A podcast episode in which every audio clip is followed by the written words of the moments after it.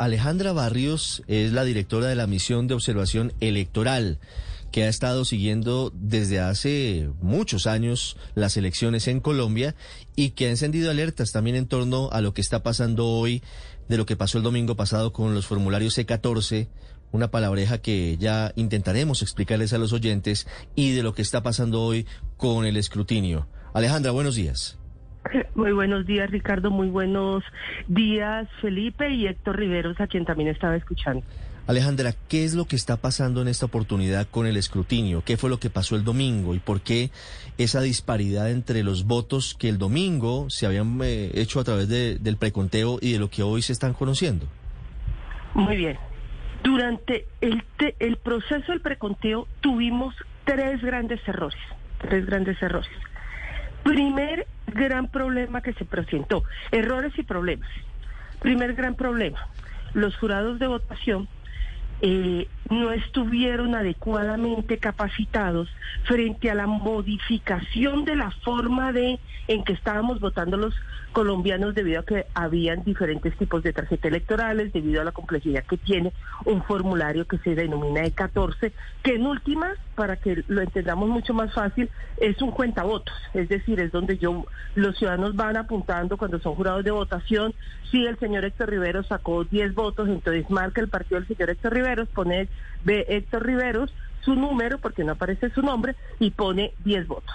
Entonces, uno, múltiples errores reiterativos en prácticamente todas las mesas en el llenado de ese, de ese formulario. Esas son las fotos que normalmente nosotros empezamos a ver después de las 4 de la tarde y que hemos visto estos días. Alejandra, ¿eso obedece solamente a la falta de entrenamiento para los jurados?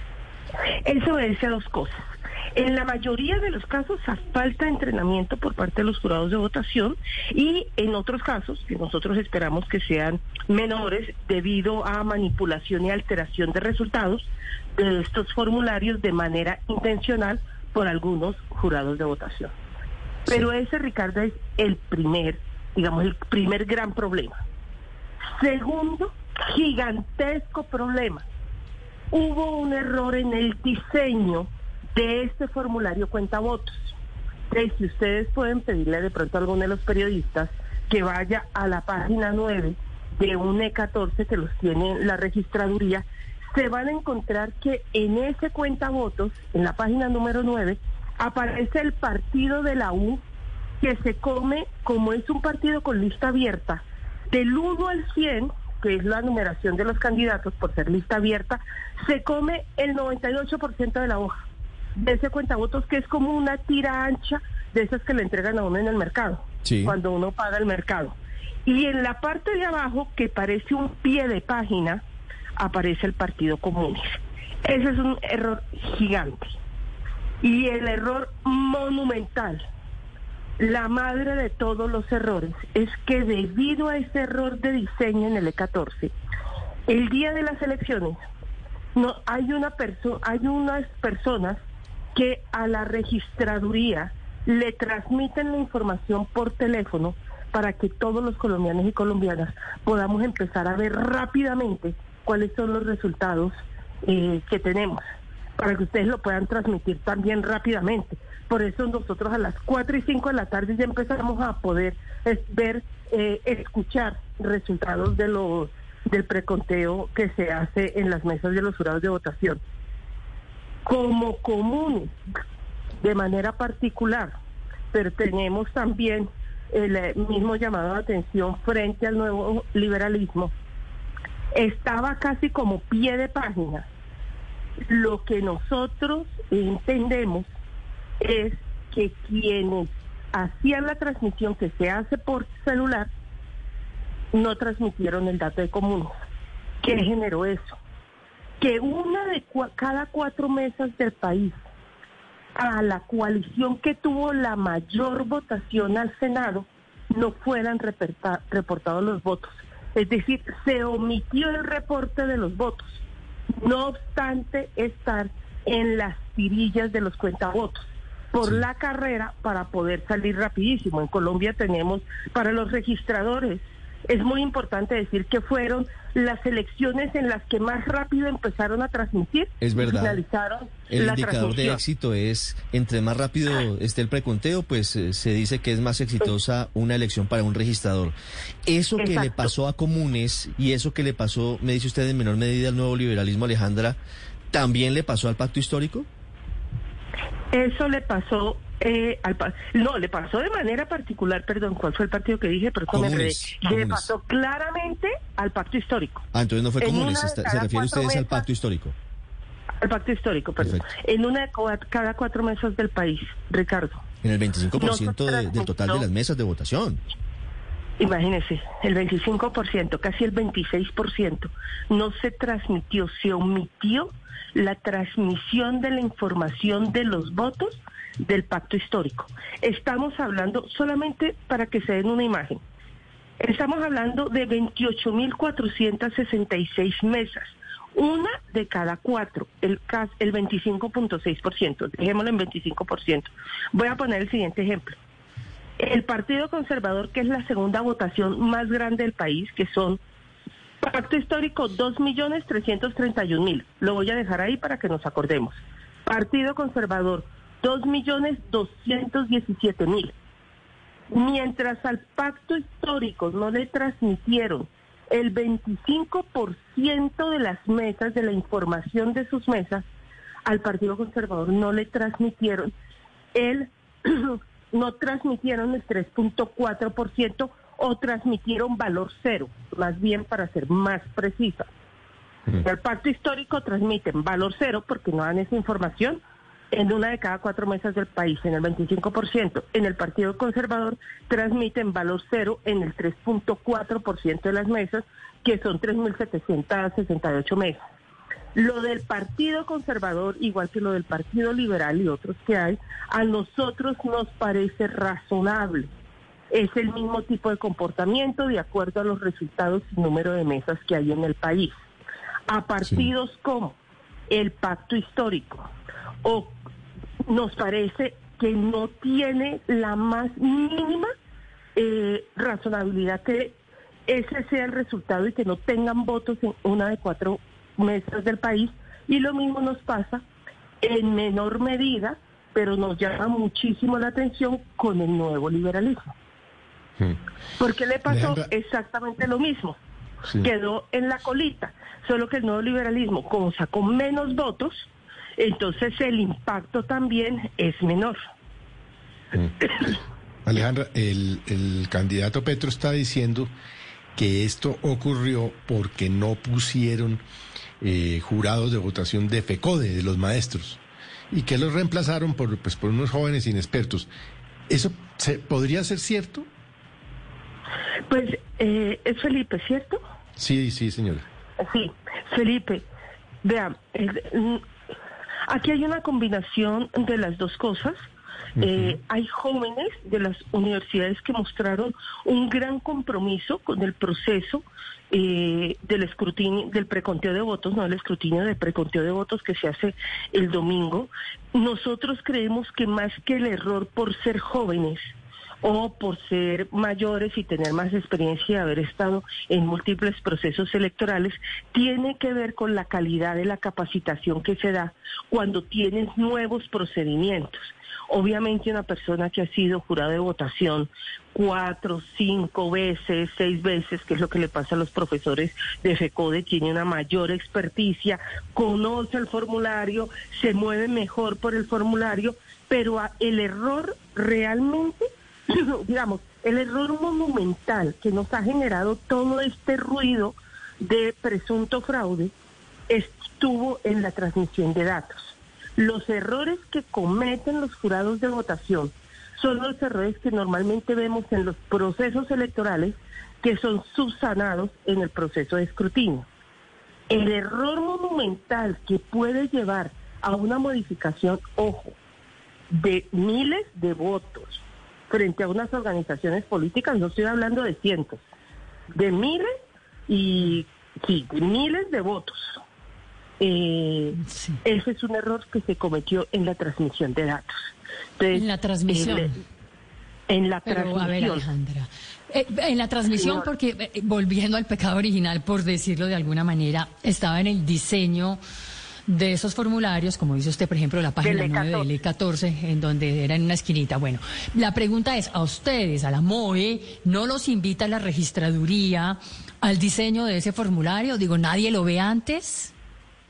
Paola, en todos los procesos electorales, los anteriores registradores, cuando tomaban la decisión de proponer determinadas tarjetas electorales y eh, los subsiguientes formularios, hacían reuniones técnicas con las organizaciones políticas y con la misión de observación electoral. En esa reunión técnica, todas las organizaciones políticas que asistían y la MOE hacíamos comentarios que quedaban en acta. Y después hacíamos otra reunión en la que la registraduría nos decía, vea, estas sí se acogieron porque claramente hay unas mejoras en esto. Estas no se acogieron porque generaría tales problemas. Y se conocía previamente antes de que se mandara a imprimir. Cuando se brinda esa información, la decisión de la modificación del formula de las de las tarjetas electorales se toma el 27 de diciembre y se toma con las organizaciones políticas en una reunión donde donde les muestran la modificación, pero que no es una reunión técnica donde se puede entrar a mirar cuáles pueden ser los diferentes efectos. Y el diseño del E14, del E24 y del posterior E26 nunca se puso a consulta. En la última comisión de seguimiento electoral, el pacto histórico señaló de manera absolutamente clara, señalamiento que acompañó la MOE, que ese diseño iba a generar problemas en el proceso de Sí. transmisión de la información porque parece un pie de página. Alejandra. Es que ojalá lo estén viendo. Y en ese momento, Eh, aquí lo estamos viendo, y, y- y así es, así e- está diseñado el E14. En ese momento, cuando el pacto histórico y ustedes apoyan la petición para que se revise el formato E14, el formulario E14, ¿ya se habían impreso o, o- o todavía estaban a tiempo de Estábamos a 9 poderlo de modificar? marzo.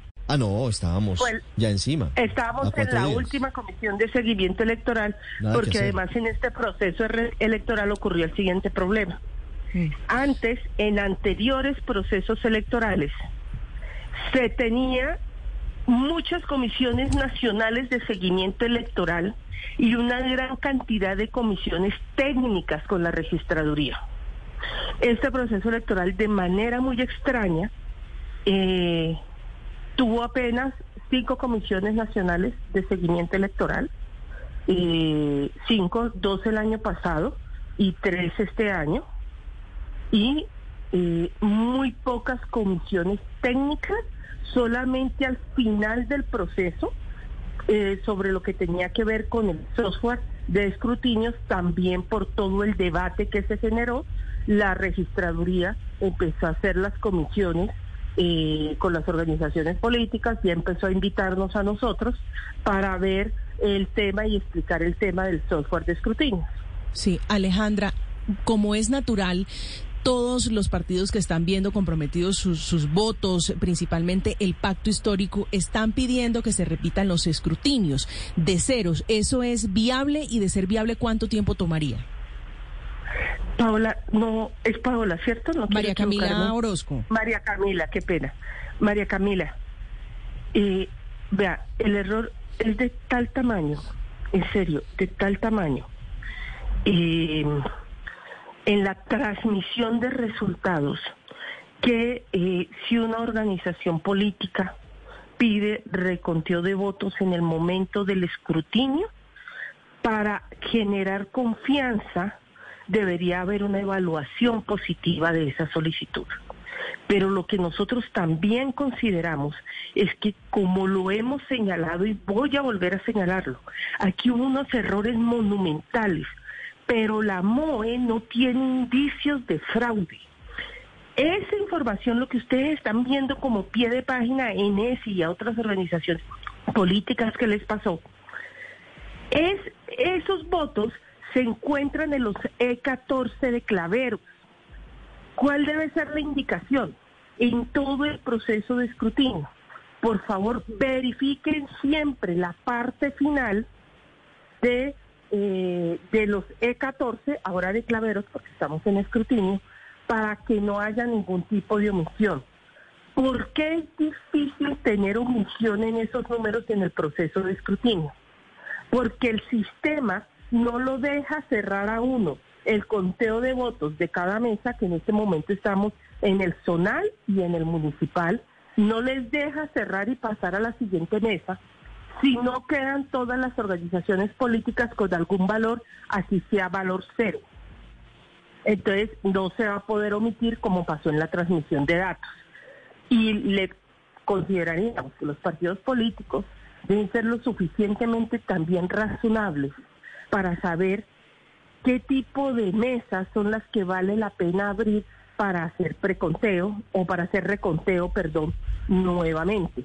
Si hacemos todo el reconteo, que tendrían derecho a pedirlo debido al error monumental en por lo menos transmisión de datos de una de cada cuatro mesas, pero no omisión de los resultados en el proceso de escrutinio, ojo con la diferencia, eh, esto se nos demoraría, pero si la certeza y la transparencia requiere demora, pues respiramos profundo y arrancamos pues con mucho cuidado el paso esto, fino. Esto no, no se trata del que más corra ni de buscar eh, que esto sea los 100 metros planos de los Juegos Olímpicos, sino que sea bien hecho y tengamos resultados ciertos y concretos. Alejandra, dos preguntas finales. La primera, ¿cuántos votos, de acuerdo con las proyecciones, podrían sumar, con base en lo que usted nos ha contado, el pacto histórico y el nuevo liberalismo?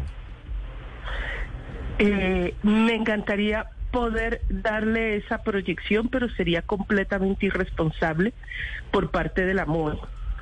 Eh, sería completamente irresponsable. Ese es un trabajo que le corresponde a cada una de las organizaciones políticas con sus testigos electorales, mm. acompañar su propio escrutinio y esperamos que les vaya muy bien en el conteo de esos votos que están haciendo notarios y jueces. Sí, e, es cierto y la entiendo porque es tan delicado esto que estamos criticando las ligerezas y aquí hacemos preguntas que, que son eh, tal vez especulativas, pero hay proyecciones, hay proyecciones y, y hay mucho en juego, por supuesto, por la composición del próximo Congreso. Y la última pregunta, Alejandra. ¿Qué responsabilidad le cabe de esta situación en la que estamos hoy al registrador nacional Alexander Vega? Pues el registrador es el que organiza las elecciones. la registraduría, no el registrador, la registraduría organiza las elecciones bajo el mando del señor registrador y los temas de capacitación de jurados de votación, la calidad de la capacitación y el resultado de esa capacitación, obviamente es un tema a evaluar dentro de la registraduría y todo el tema de la transmisión de datos lo que pasó con la transmisión de datos obviamente es un tema a evaluar dentro de la registraduría y el error monumental del diseño del E14 eh, y la decisión de no efectuar mesas técnicas para validar con las organizaciones políticas es un tema de registraduría. Ricardo, yo creo que aquí tenemos que lograr entender en los más altos cargos que los grandes procesos en este país, como los procesos electorales, no los hace una sola institución, es una responsabilidad conjunta. Si esas mesas técnicas se hubieran realizado, créame que lo que hoy estaría diciendo el registrador, los partidos políticos y la misma MOE es que embarrada tan monumental aprobamos todos. Las 7 de la mañana, 8 minutos. Qué embarrada tan monumental la que aprobamos. Lo que estarían diciendo en caso de que esto hubiese tenido otro desenlace o en medio de otra mirada, desde otra óptica. Es Alejandra Barrios, directora de la misión de observación electoral. Con nosotros hoy en Mañanas Blue. Alejandra, gracias. Gracias por contarnos de qué se trata, porque esto es un poquito enredado, pero creo que lo ha explicado usted de la mejor manera. Ha sido usted muy amable. Ricardo, usted muchísimas gracias y a todos los de la mesa eh, un muy buen día.